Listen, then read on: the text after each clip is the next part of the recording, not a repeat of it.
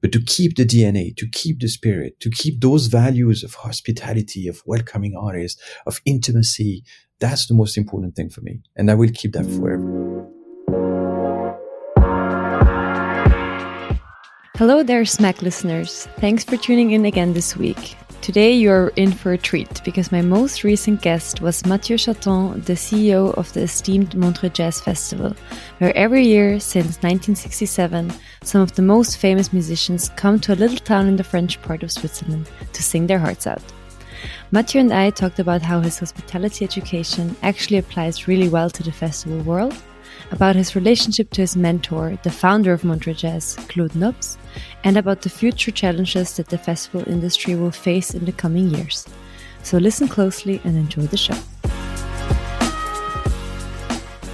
So, Mathieu, thank you so much for being with us today. How are you My feeling? Pleasure. I'm very fine. Thank you very much for having me. Um, so I think what's always really, really interesting is um, maybe if you just quickly mention again what your exact position is and what a normal day in your life looks like in that position. so uh, my name is Mathieu. I'm the CEO of the Montreux Jazz Festival in Switzerland, uh, and I don't have a normal day, not at all. and like every day is different. Uh, every morning with a smile on my face, that's uh, I definitely have a, big chance to work in this beautiful universe. Uh, so I'm running the Montreux Jazz Festival, but also uh, most of the companies that are around the ecosystem of the Montreux Jazz Festival, a company for young artists, uh, emerging artists called the Montreux Jazz Artists Foundation, a media and digital company called Montreux Media Ventures, and Montreux Jazz International, which is running the cafes and the festival of Montreux around the world. So, which is really fascinating. When do you sleep? I sleep well, and uh, no, I'm, I'm, not a big sleeper, so uh, I, I, don't need uh, so much hours. And, and, especially in our business, there is a lot of connection with the US mm-hmm. or with Asia, so sometimes it's late calls or early morning calls. Uh, but uh, yeah, again, when you work in a domain that you love and you're passionate with, uh, it makes things a little bit differently. Yeah, I completely understand. I mean, that's what uh, keeps also all of us in hospitality, right? Because outsiders never understand why someone would work in an industry where you're not uh, really paid enough and you have long hours. But if you're passionate about it, then you don't care. Exactly, exactly. but I, I'm sure you have a team, right, that supports you and. Honestly, I'm I'm a, I'm a lucky man because I have a beautiful team which is uh, as as passionate as I am uh, for what we're doing, and that is also the beauty, uh, especially after the two years of crisis and maybe the next months and years that we're going to have with this virus. Uh, it was so nice to have a so much beautiful team, passionate, uh, invested into finding new solution, finding new idea, keeping the creativity at the first level, mm-hmm. uh, and not just sitting and saying that, okay, we're in a bad situation, but just saying, okay, what can we do? How can we transform that into an opportunity? Mm-hmm. And that's really powerful because it gives you, it gives you power. It gives you strongness to move forward because mm-hmm. we have to move forward. Definitely. And can you maybe share like an example of what I don't want to talk about COVID too much because everyone's talking about it way too too often. Um, but maybe can you just quickly tell us um, how you and your team reacted to the crisis and maybe what one of the outcomes was um, for you? Uh, yeah, you're right. So we don't want to talk about this COVID too much, uh, but uh, I mean, very quickly, uh, when when we've all been cancelled, in 220, uh, all the festival around the planet and all the cultural activities, uh, our thought was how we can just uh, keep something and how we can just stay in the spirit of everybody, everybody, because at the end, the role of the culture business is really to enjoy uh, and to entertain the audience. So how can we, even we could not bring everybody to Montreux, how can we just bring joy uh, to the audience, being digital, doing some other activities. So we try to turn the table and to think out of the box and say, okay, we could not run the festival as usual, uh, but let's use our assets, our archives, our uh, posters, exhibitions, and uh, our stories about Montreux, and let's bring something to the audience which is which is fun and which gives a lot of fun. That's our role. So we, we, we did that in 220, a lot of digital activities, and we had a huge success on that. In 221, when we had a small window of mm-hmm. do something, we decided to organize a festival, of course, with a lower capacity. Uh, and we had the chance we could make it uh, in Switzerland. And um, we, we created a beautiful stage on the lake, a very small stage, 500 capacity only, but it was a dream. So uh, my goal and the goal of the team was really that's okay, we could not do the things that we're normally doing. Let's think how we can uh, do a magical th- moment mm-hmm. for the mm-hmm. people that can join and also for the people that will be connected live and uh, that can follow the festival even they are not in Switzerland. And I have to say that we we had a great success uh, during those two years. I mean, of course, not financially because that mm-hmm. was not the goal. Uh, and the goal for us was just to keep alive the music and to keep alive the the the, the, the spirit, spirit, of Montreux, mm-hmm. Montreux Jazz. So I'm I'm very happy with that, and I hope we will continue that way. Yeah. And is there something you are taking really with you, like some of the learnings for a time post COVID, if we ever enter this time? Uh, definitely, there was a lot of knowledges, but if I can uh, pick up one, uh, and is back to uh, to my DNA, which is the hospitality, uh, and we we we know how is important now to meet together, but also the kind of experience that we're going to generate for, for everybody in the audience. So we've seen that especially after the COVID is not a question of anymore uh, who is on the lineup and would I buy a ticket for tomorrow? Is that what kind of experience will mm-hmm. I have if I'm coming to Montreux or if I'm going to Barcelona or to London or to Madrid or whatever? Uh, is really the question of the customer experience, which is mm-hmm. very close to my hospitality, uh, hospitality background. mm-hmm. Yeah, so so you're mentioning your background. Um, we are both um, alumni from EHL, uh, École Hôtelière de Lausanne. So mm-hmm. many people would say probably that it's not a classic direction to go into, like straight after graduation, um, to work for a festival. But what, in your opinion, did your education uh, in hospitality teach you, and what you can use now in your um, during your time with the with the Montreux Jazz Festival? Was there like do you for you does it is it a connect um, a combination that makes actually a lot of sense?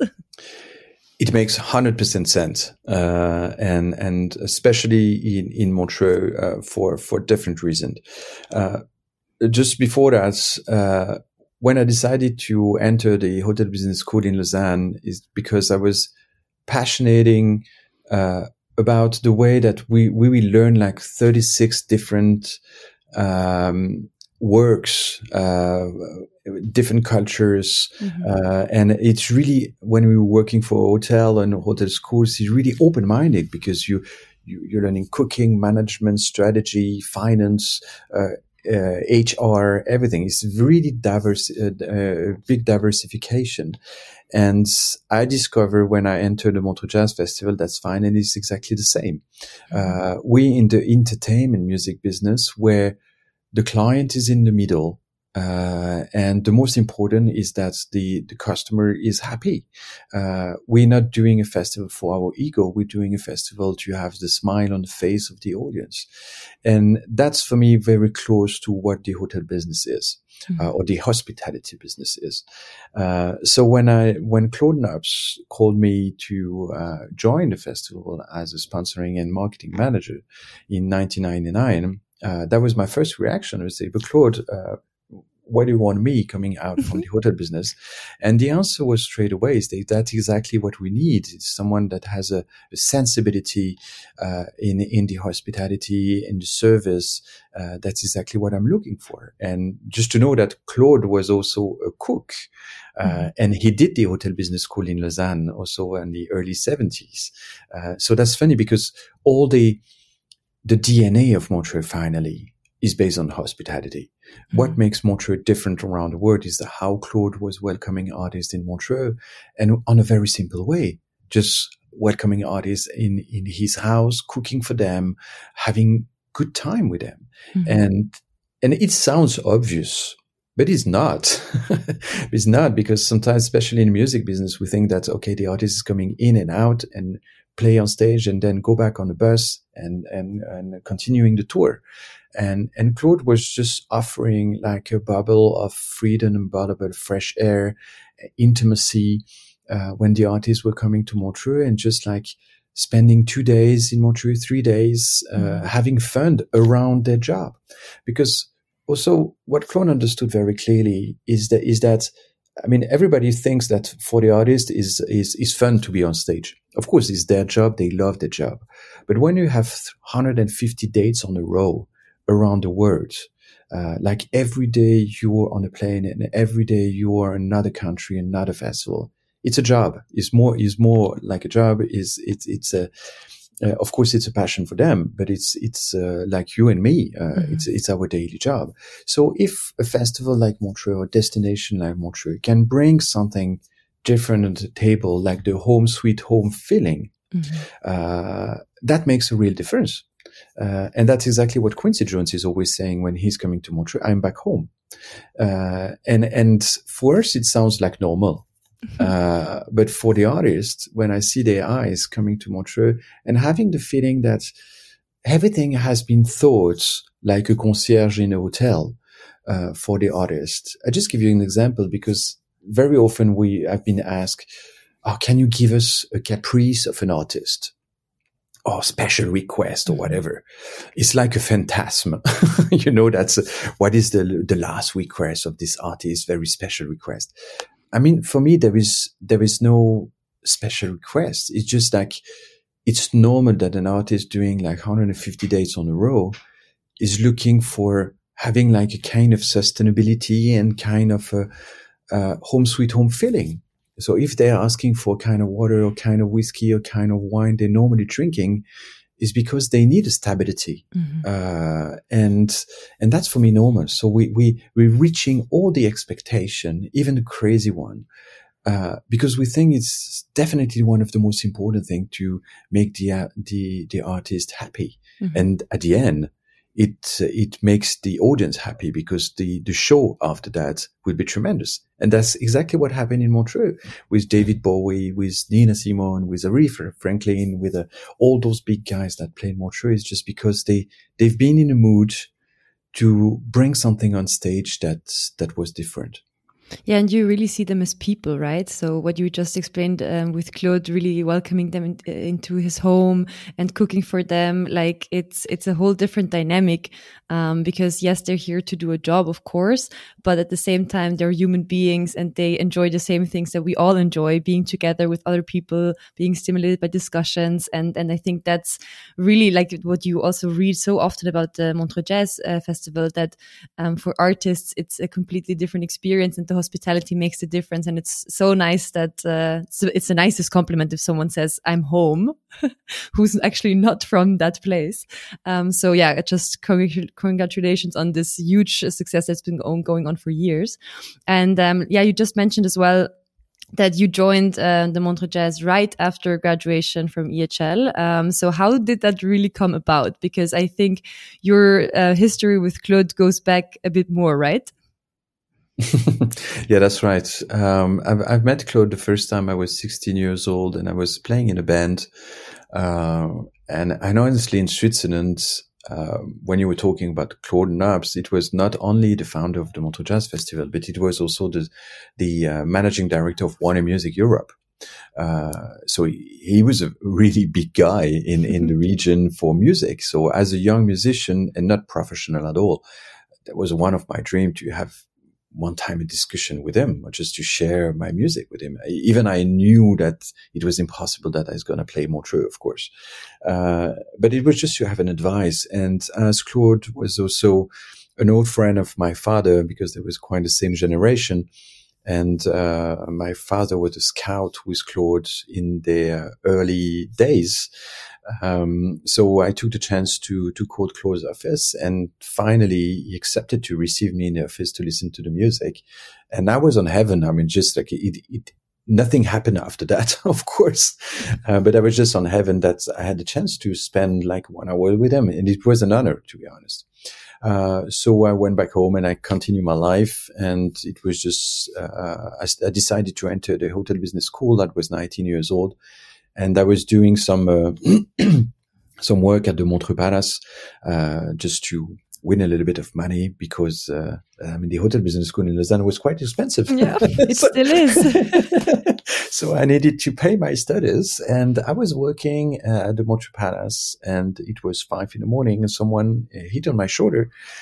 And uh, three years later, it was Claude that uh, recognized me and said, "Hey, Mathieu, what are you doing here?" I said, "I mean, I'm I'm I'm serving uh, the people there, uh, but what are you doing tomorrow?" And say, um, "I don't know. Tomorrow is Sunday. Uh, uh, do you want to come to the chalet to my house because I have the Monty Python's founder. He's coming with his wife, and do you want to come and help me to do the cooking and serving? I said, of course, yes. and I went up at a chalet, and the Claude was so nice, and um, we were only there were only three people: Claude and the Monty Python guys and his wife. And uh, Claude asked me to sat around the, the, the table with them, and uh, finally when they quit uh, they, they, we spent like till four in the morning uh, with claude uh, talking about the festival and he was talking about the festival not myself explaining me the stories and, and and that was beautiful because it was my first big moment with him. And after this uh, this night, uh, he asked me, but do you want to come to the festival like a staff to help me and my partner, Thierry, uh, to run the parties up in the chalet for the artist? So of course it was a dream. So the, after after the school, going up to the chalet of Claude and uh, and serving the artists for the duration of the festival, that was just for me as a as musician, that was just a dream ever. Uh, so I did that during all my studies for I mean six years long. I did that uh, uh in in July. And uh, when I've been graduated from uh, of course, I've, I, I needed to start to look for a job. and of course, one of my dream was to work for Montreux, but at that time there was only 10 positions at the festival. And, uh, I tried to ask Claude if there was any opportunity and Claude, um, I mean, he was in at the time of the festival. So no need to, to talk about something different than what was happening during the festival. And I started to ask other people, do you think there is an opportunity? And everybody said, no, I, I mean, I don't think so because it's only 10 position. It's mm. most of the time the bookers, the financial guy and operations and that's it. So it's okay. It's, maybe it's not for me, but, uh, and uh, by luck, and I know that this is sign of life. uh, two months later in August, uh, Claude called me back at home and uh, he said, "Do you want to still do something else than working in a hotel?" I say, "What do you mean by that?" I say, "Okay, you can take over the sponsoring and marketing position. so are you are you kidding? it's it's not a good joke. yeah, it's a massive position. and uh, he said, "Yeah, yeah, please come in." And we started to work together. Uh, and I mean, that was so beautiful moment of my life. I remember it was the 15th of August. Um, and I entered this office and say, I'm, I'm there. And I had no contract. I had no salaries, but I didn't care at all. The only way was that I was working for this big house. And that was my dream ever to work for, not for festivals, but for Montreux, because mm-hmm. for me, mm-hmm. Montreux was totally different because of the spirit of hospitality, because the history that was behind, because the, the way Claude was considering the music, the open mindedness in music business, um, having all kind of artists, not only jazz, but rock, hip hop, Latino, electro, uh, all those consideration, all those values of Montreux was so important to me. So, uh, and I'm still there 25 years later. Yeah, and that that that already says everything, no? yes, it is exactly. But then, so over the years, you you took on different uh, roles, of course, and and you always worked really closely with with Claude. Do you would you say that he was kind of breeding you to be the next director, or was that something that you never thought would happen? I would say that a little bit differently because uh, Claude was really uh, instinctive guy, uh, and um, one year uh, after he hired me on sponsoring and marketing position, uh, he called me to come to a board meeting, And during this board meeting, everybody looked at me and said, okay, we want to give you the position of secretary general. And I was, I mean, I was 25 years old, uh, no experiences. Uh, and clearly it was that, uh, they were giving me the number two position. Mm-hmm. And, and so I was quite, uh, I mean, of course, very honored, but uh, also panicking. so what does it mean exactly? And I remember when we went back to the office with Claude in the car and say, Claude, what does it mean exactly? And he was smiling on his, on his car and said, you know, I'm 65 years old. I have to think about the future and, uh, I will, I want to really definitely build something with you in the future. And that was the first time ever we, and maybe the last time ever we talked about it. And then we started to work together. I still uh, started to learn a lot from Claude, mm-hmm. from all different works that was at a festival. And uh, I was 100% conscious that uh, I was not formed yet to take over, uh, that it will take time, 10 years, 15 years, whatever. Uh, and and I had no view on that. It was not like, okay, Claude told me that, so tomorrow I will be the next CEO. Not at all. And because I knew also that the festival would close baby and, and that's it. And, and it will never be different. Uh, so for me, it was first a dream, a dream that I should take like every day, like a chance. Mm-hmm. And if it will continue, it will continue and that's fine. And I think that Claude appreciates that a lot uh, that I was not positioning myself like, oh, I will be the next one. uh, and that was never in my mind because I, mean, I, I loved so much working with Claude, being together, learning from him. And, and at the end of his life also that I had the chance to, to give you, give him also my, my view. Uh, and that was the beauty of the work we had at the end of his life is that we were sharing. Mm-hmm. And uh, he told me just one month he passed away by accident. I remember, and say, uh, you know, uh, I'm happy today because uh, uh, I'm sure if I'm passing away one day, you will talk over and you will drive with the same spirits, but on a different way and in a modern way. Mm-hmm. And that was the most important thing for me. That's it was never uh, the goal to transform uh, the spirit, to transform the model, to transform the festival that will fight with the new generations, with a new way of working, of course, and that's what Claude was expecting. But to keep the DNA, to keep the spirit, to keep those values of hospitality, of welcoming mm-hmm. artists, of intimacy, that's the most important thing for me. And I will keep that forever. And what an amazing compliment, right? If someone, if, if the founder really tells you, hey, you have understood what we are doing here and you have really um, made it your own DNA as well. And I fully trust you to go forward with this. That's, yeah, that must have felt also like a very, very big moment for you in that, in that, in that, in that moment. Yeah. Yeah. And, and, and I think if I may that, it's the, the best way of mentorship uh, because for me, a mentor is someone that helps you to go further and not someone that is asking you to do the same that he was doing. Mm-hmm. Uh, and that's exactly what Claude did. He gave me all the keys. He gave me all the keys to move forward. Uh, and and honestly, when he passed away, and before he was passing away, a lot of people was asking themselves, "What will happen when Claude was passed away?" Because he's the one, he's the he's the unique one.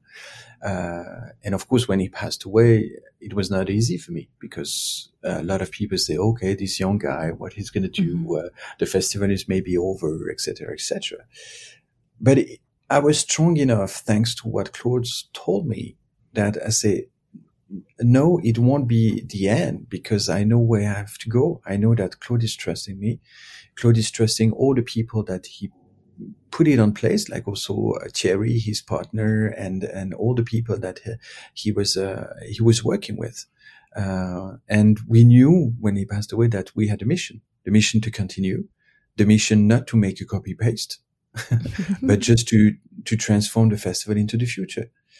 And that was a big strongness Mm-hmm. Yeah, I mean, it is an, an, a big legacy that you take over, right? And uh, one of the biggest challenge challenges probably in your life to to make that switch of yes, we are honoring um, the legacy and the DNA of what has been, but at the same time, we of course need to um, look forward. And um, you also had to bring in your own signature touch to a certain extent.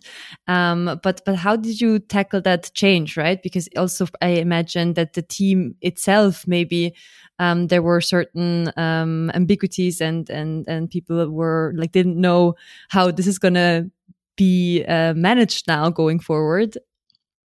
Must have been a very special time and and quite uh, full of challenges at the beginning. Oh, yes, it were. Uh, yes, it were. Um, but again, at the very beginning, for me, it was clear that is not a question if I'm replacing Claude or not. That was not the case. No, no one could have replaced Claude. That's it. The festival was his baby. He was the founder. Schluss. yeah. uh, and we, we have to move forward. Uh, so for me, it was a, said that the question is that how we can just continue this legacy, the spirit of that, uh, with the same spirit, but uh, entering uh, uh, also what the challenges of the future are. Uh, remember also that Claude passed away at the period of the music business was a total change with the social network, with the streaming, with all the stuff. And, and that was a period where we had to look deep into the strategy of the festival, where we want to be in the future. Uh, so we, we started this to reinforce the values of Montreux. It's really the spirit of Montreux. And one of the most beautiful things, because normally when a mentor or a creator is passing away, a lot of his friendship, uh, or partners, they, they are living because they say, okay, we had a great time. And I would have understand, for example, if I'm talking about Quincy Jones, mm-hmm. um, he was a co-producer of the Montreux Jazz Festival, a very close friend of Claude. I would have understand like 100% if in Quincy would have say, you know, Claude was my brother. Uh, I had a very good time with Montreux. Uh, but I, now I will, uh, I will do something different. Uh, I would have understand that. And that exactly what not happened. Mm-hmm. and uh, because Quincy say he called me just the day after Claude passed away and say, you know, Claude was my brother, but Montreux is my family, and uh, you can count on me. Uh, you can count on me to continue uh, and to help you to uh, leverage the legacy of Claude in the future. And Quincy was not an isolated example. And finally, Claude did the best thing ever for succession because he created a word of friendship, of passion, mm-hmm. of family, where everybody was behind us and say that we've been supported by Claude and now we're going to support you. Mm-hmm. Uh, and that was magnificent. I mean, that this message was, I mean, when I took over and, and when I heard the media and some of the audience social networks saying, oh, it's over, blah, blah, blah. And that was quite tough for me of to course. hear that again. Uh, and on the other side, uh, your business, the artist, calling you and say that we behind you and we will help you and, uh, creating and leverage the legacy of Claude. That was the biggest, strongest mm-hmm uh, ever. Mm-hmm. And um, you forget all the other things and you move forward because it's you you feel so strong. Yeah, because that's in the end what counts, right? And that gives you the strength and the the strength and the support to to carry on and to also implement some changes because you know that the most important stakeholders are behind you and ta- will tackle it with you together. Definitely. so you mentioned before that, of course, um, right around when you took over, there were also a lot of new technical um, innovations and and things obviously impacting the music industry and also the the festivals. Therefore, um, can you can you share a bit about some of the things that you really had to change in the past few years to stay relevant? Because I think we're we live in such a fast moving um, society and and and the time that we we live in that I can imagine for something that happens every year um, at the same time, like uh, your festival. Uh, so many things change all the time and you always need to adapt. Um, and that could be quite stressful, I imagine. Yes, it is, but also fascinating. It's uh, we, we, You're right. We're definitely in a moving business, like every year. Uh, what are the biggest challenges or uh, moves that the music business uh, and and back to Claude as as founder of the festival, but as a, a manager of Warner Music. If you in the 80s, 90s, or even till 2000, uh, running a festival or booking artists, the most important thing for the artists at that time was they were touring and they were doing festival to promote an album. The most important thing for them was to sell albums.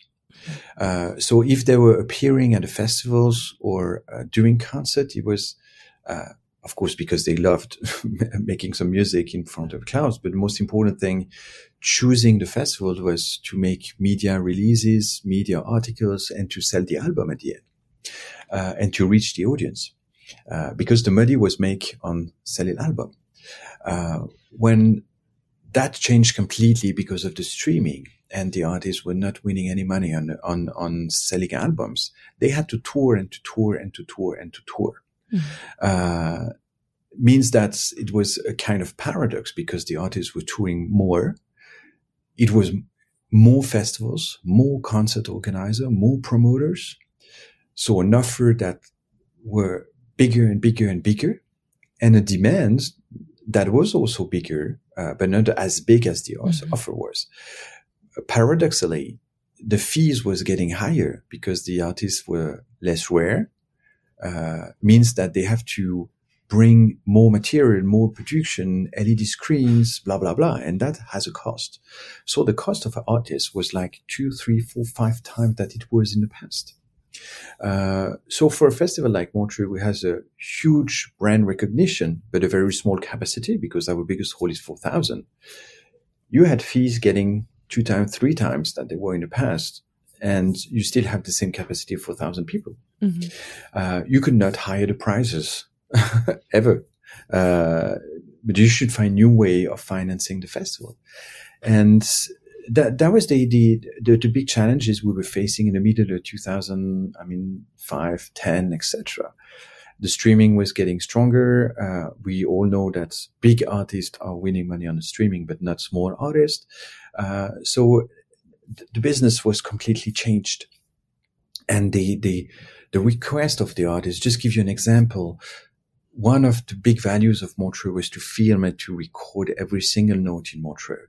Uh, what Claude did at the very beginning of the festival. And now we have the most beautiful archives mm-hmm. on the mm-hmm. planet with 15,000 of hours recorded live, recognized by UNESCO as memory of the world, which is unique. Uh, but that was possible because none of the artists was recorded at that time, and Claude took the the opportunity to record them and to give them the tape to do whatever they wanted to do that, and it helped to um, uh, show the brand of Montreux around the world because the artists were releasing live album from Montreux and that was, that was genius. but, uh, 10, 20, 30 years later, as the artist was not winning any more money on selling album, the image came key. And you know now with the social networks, uh, your image, your name, your, I mean, your design, uh, is your asset for an artist is not only the music you're producing, but mm-hmm. is also uh, what kind of picture you have, what kind of movie do you producing, and it's also what the, the, the beauty of how the music is evaluating is not only music, is everything around that. It's a kind of marketing too. Uh, and and that changed also the paradigm for for festival organizer like Montreux because now we had a a lot of fight with the management to can we record the the, the, the concert? Can we uh, broadcast the concert? Can we stream the concert? Mm-hmm. Oh yeah, you can do that, but you have to pay tons of money to do that. You're not owning the rights, etc. It's so complex. uh, that's the the way the money is redistributed is totally different, uh, and that's uh, the the big challenges. And and then came the the COVID situation where everything was stopped uh, no more concerts, no more culture. Everybody's at home. Digital was key. Uh, and does it, that mean that digital was key, but it was bringing money to the artist? No. uh, so what will be the future? What will be the financial ecosystem for the music business? Will it change completely? Will it evaluate it? Yes, sure, definitely. And a festival like Montreux has to adapt itself with this new generation. We're talking now about NFTs. We're talking about mm-hmm. metaverse.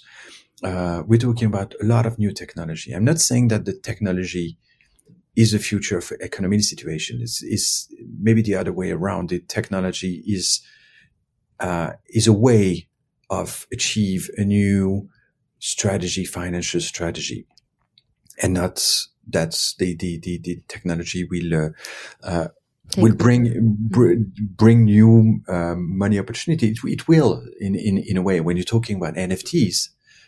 Then in music NFTs is very interesting. Will it mm-hmm. work? Will it be like a, um, one way situation and in two years yeah it's very talking, mysterious yeah it's really mysterious uh, but we could not ignore that especially an artist could not ignore that when you say for example what happened with doja cat uh, and doing an nft is generating like uh, thousands of dollars it means something uh, and what would happen in the future so this is moving so fast that we're not in a situation that we were 25 years ago that the question that's okay Claude is calling a friend and the friend is coming to Montreux and we have a beautiful dinner and he's doing a beautiful concert at the Stravinsky Hall. is is a little bit more complex like that. more people involved, definitely. yeah, and I mean the value chain is very difficult. And to be honest, just before Claude passed uh, uh, passed away, he was suffering from that mm-hmm. uh, because he understood also that the question of just pick up the phone and make an artist streaming and say, okay, I have a special project for you. And the artist say, yeah, I'm coming. That's great. We're going to have fun. Unfortunately, that was not the situation anymore because behind the artist, there was like 200 people working for him, mm-hmm. big management, big money. And the artist could not decide on himself, mm-hmm. uh, for everything. He could, of course, sometimes, but there was so much financial, um, implication that's uh, in that way the world has changed.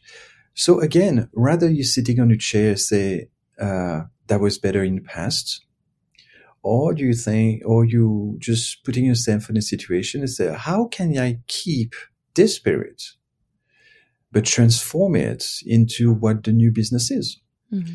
And that's my role today. Is the, the, spirit of Claude was this human factor, this intimacy, this way of bringing magic where there is no magic anymore. How can I use those tools of today and to keep the spirit? Uh, and that's the big challenge, but that's the most passionating challenge because you just move forward with this kind of spirit. And yeah, you, uh, okay, you, for, you, definitely have your work laid out for you. mm-hmm. But I mean, it's, it's passionating. Uh, of course, you, I'm not doing the same job that I was doing 10, 20 years ago. Mm-hmm. Not at all uh, my job has completely been transformed.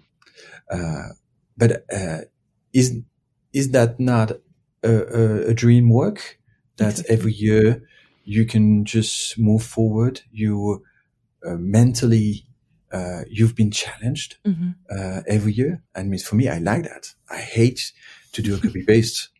Every, yeah, yeah. so I'm served. and um, you you've also said that uh, apart from that, uh, of course, in general, just keep uh, innovating and, and, and, keep staying up to date.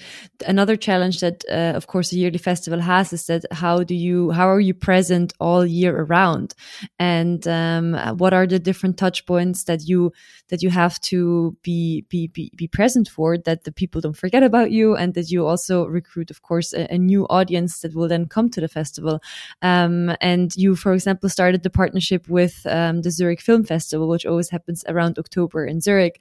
Um, is this one example of, you know, um, tackling this uh, kind of challenge as well that you associate yourself with um, other things that are going on in interesting markets for you um, so you're just a bit more present as a brand as the montreux jazz festival uh, so that, that's a very interesting and very good question i will try to answer it uh, uh, in in short way because it's it's part of the it's overall huge, strategy. Yeah, uh, to to make it sim- simple, uh, if you, I just give you two examples. If you take Glastonbury Festival, mm-hmm. one of the biggest festival in Europe, the asset of Glastonbury is that it's a huge festival, very powerful.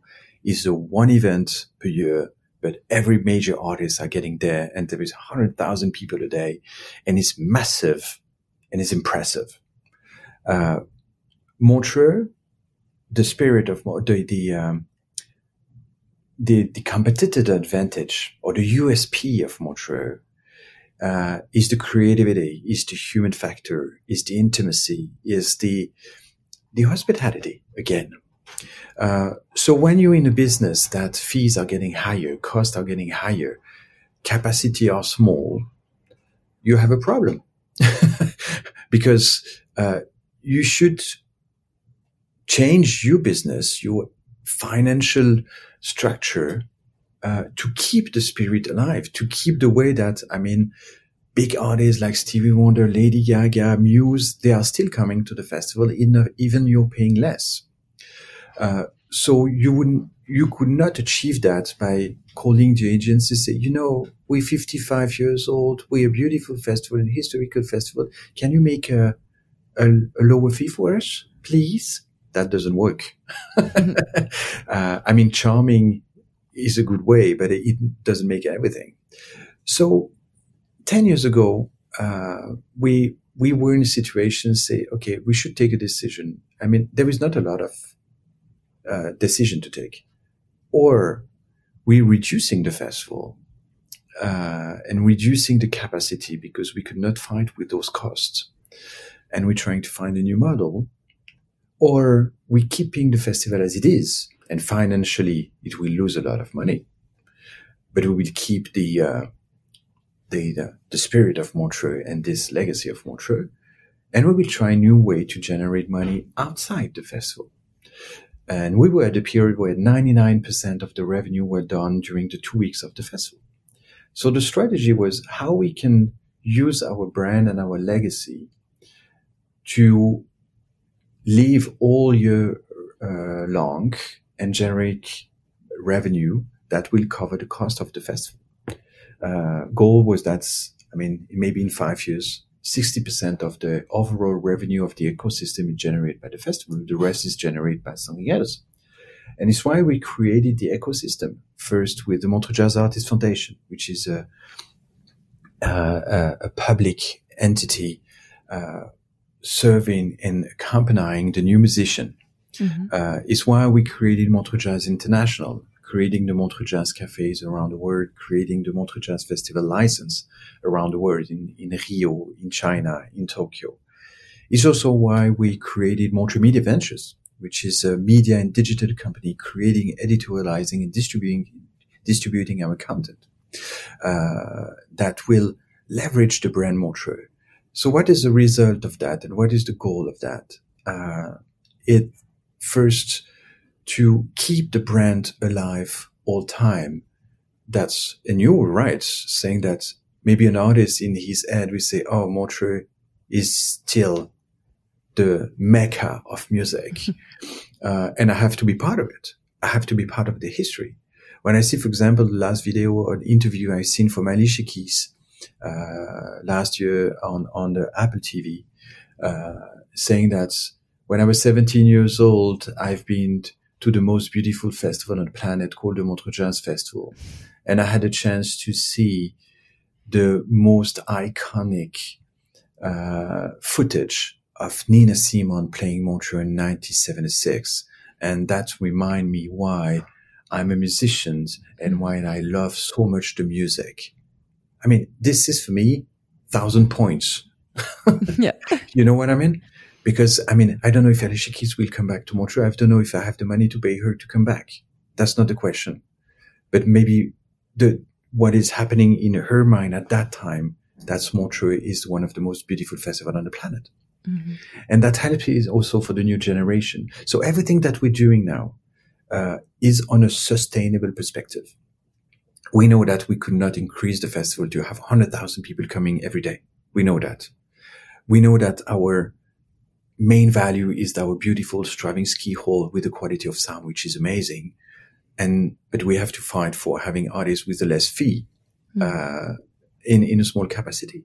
So if you work on a brand rather than on the event itself, and, and, you turn the table, that's the financial perspective is more on the ecosystem than mm-hmm. on making financial viable the event itself. My goal is that I hope that maybe in two or three or five years that the festival will lose a tons of money because we're going to pay the fee that we need to pay for the artist. Mm-hmm. and we have something which is unique, but the money is coming from outside. Don't rem- uh, don't forget that we are a foundation. We we're not uh, a private company that with shareholders looking for uh, a return investment. Mm-hmm. We're a foundation where our only goal is to make the music and the culture alive. To stay alive. yeah. Not and to stay alive. Not, not to stay alive from our side, but really to keep our main goal, which is to keep the music and the culture mm-hmm. alive. And that, that's something for me important because if you say we want to stay alive, it's an ego trip. Yeah. Uh, if you say we want to keep the music and, and the artist alive, then it's really That's our mission, mission yeah. dedicated to the musicians. Yeah. Well, I'm looking forward to what other partnerships and uh, other partners join the ecosystem because it really is a complete strategic shift, um, like you were saying, um, focusing on um, what else needs to be around the festival to to make the the festival, um, yeah, remain as great as it is. Um, and it's definitely a challenge, but I'm I'm 100% sure you and your team are um, ready for for to tackle that challenge over the next uh, next few years. And Hopefully. I honestly, I also must say, I have not been myself, um, and it's it's really a shame because I lived in Lausanne for four years and I really should have made the trip. But I'll I'll try to come next year. That's a promise. Are, are you kidding? You were living yeah, I know. I know. It's it, I, I had to just be honest and you know tell you, but uh, no, I'm joking. but now I hope that I convinced you that it's something that should you should not miss. Definitely. No, I'll, I'll make it work uh, next summer when I'm back in Switzerland. Um, and you. so I always end my episode by asking my guests um, the same question, which is basically what would you recommend um, young people starting out in our industry um, in hospitality as a as, as broad as it is. Um, if there was something that you could tell yourself when you were you know 22 uh, years old freshly graduated from ehl um, what is what would be your words of wisdom to the younger generation? Uh, good, good question. Uh, it could sound obvious but for me the most important thing was uh, what we were saying before. First trust on you, uh, learn from the other and do, from the people that has most experience. Don't think that just because you enter and you're young and you're powerful that you just can kick out all the others that has most experience. Uh, but really think every day that nothing is impossible. Uh, and that was really Claude's, Claude's spirit. And Claude was behaving like a child of 10 years old, thinking that uh, nothing is impossible. And if you want it and you have the passion and you want to make it make happening, you can make it happening. Don't think always that money is the only way to save things or to make things happening. Not at all. Just bring your creativity first, your idea first, and then the money will follow. And we never did a budget with Claude. we did a project first and then we were looking for money to make this project happening. And in the culture and in the music business, I mean, it sounds like a little bit irrealistic or irrational or crazy or whatever you, you feel. But I'm still behaving that way. Of course, I, I have a responsibility for my team and for all people working for Montreux. It's a social responsibility for sure. And that I have to respect. But in a way, we also have to respect that the most beautiful thing in culture is to have no barriers. Mm-hmm. Uh, so just don't let the others or the market or the constraints or the the pandemic uh, avoiding you to to have ideas. Keep your, st- your spirit alive. Keep your mind open to everything and to the words. And sometimes don't forget to make two step back to have an overview mm-hmm. of what is happening and not the nose uh, in the front deep, and just yeah. following the trains too deep. That's my recommendation. Well, that those are the perfect last words. Thank you so much, Mathieu, for taking the time to to speak with me today. My big pleasure. Thank you for having me today. And then hopefully see you soon in person in Montreux next summer. Hopefully. You're most than welcome. Thank you very much. Thank you. That's it for this episode, everybody. Thank you for tuning in. Don't forget to share your thoughts on this episode and everything else that is going on at Smack with us by checking out our website at smack.media or connect with us on LinkedIn, YouTube, or Instagram. We'll see you next time.